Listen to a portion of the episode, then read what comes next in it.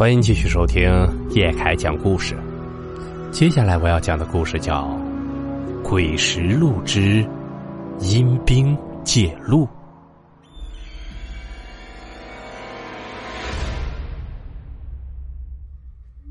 一九九九年，我大学毕业，来到了一个偏远的瑶寨，做了一名支教老师。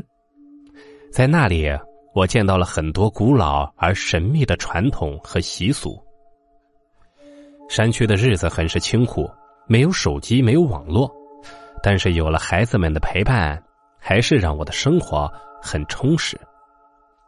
但是每当太阳落山，孩子们放学以后啊，独自住在学校的我，还是有些寂寞。一天晚上，我想去山下的村里买些日用品，走在山间的小路上，突然林子里的鸟被惊飞起来，似乎是受到了惊吓。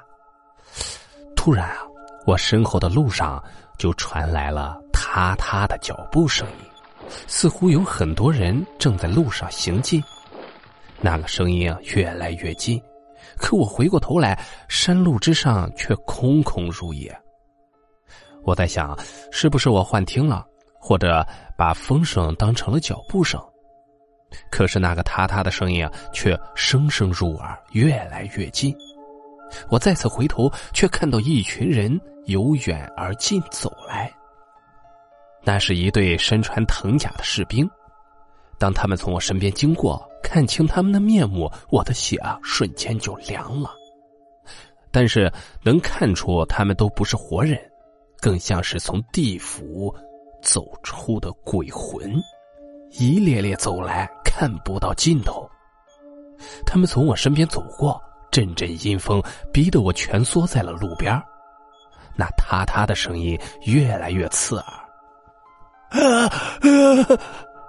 我实在受不了了，就大叫了起来。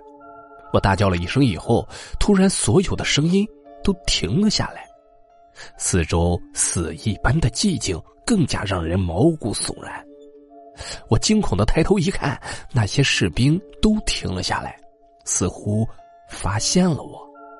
他们的眼光全都死定定的看着我，我似乎瞬间就失去了意识。当我再次醒来，我已经躺在了姚明的家里，他们向我说了他们救我的过程。昨天晚上，他们正在山上打猎，突然看到了山路上的鬼军。按照姚明的风俗，遇见鬼怪都要跪地求大地保佑的。可是，其中一个好奇的姚明在那列鬼军的队伍里看到了我的身影。我正跟在鬼军的队伍里，随着部队向前走着。他们知道这样我可能永远也回不来了，会死在这茫茫的大山之中。由于姚明感谢我教他们的孩子学习文化，不忍心我就这样死去，所以他们把打猎的土枪都装填了火药。顿时，响亮的枪声在林子里响了起来。深夜里，寂静的山路之上，响亮的枪声震动了整个遥乡，而那些阴兵也慢慢消失了，只剩下我一个人，慢慢瘫软了下来。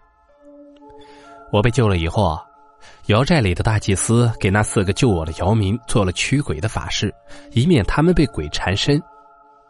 大祭司说，那是阴兵借道。那一列列军队都是来自阴曹地府的阴兵，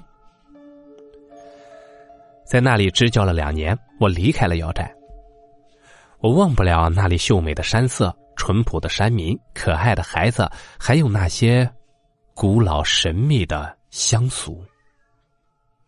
好了，故事到这里啊就结束了，感谢您的收听。咱们只听故事，切勿迷信。如果你喜欢叶凯的故事。请帮忙订阅加关注。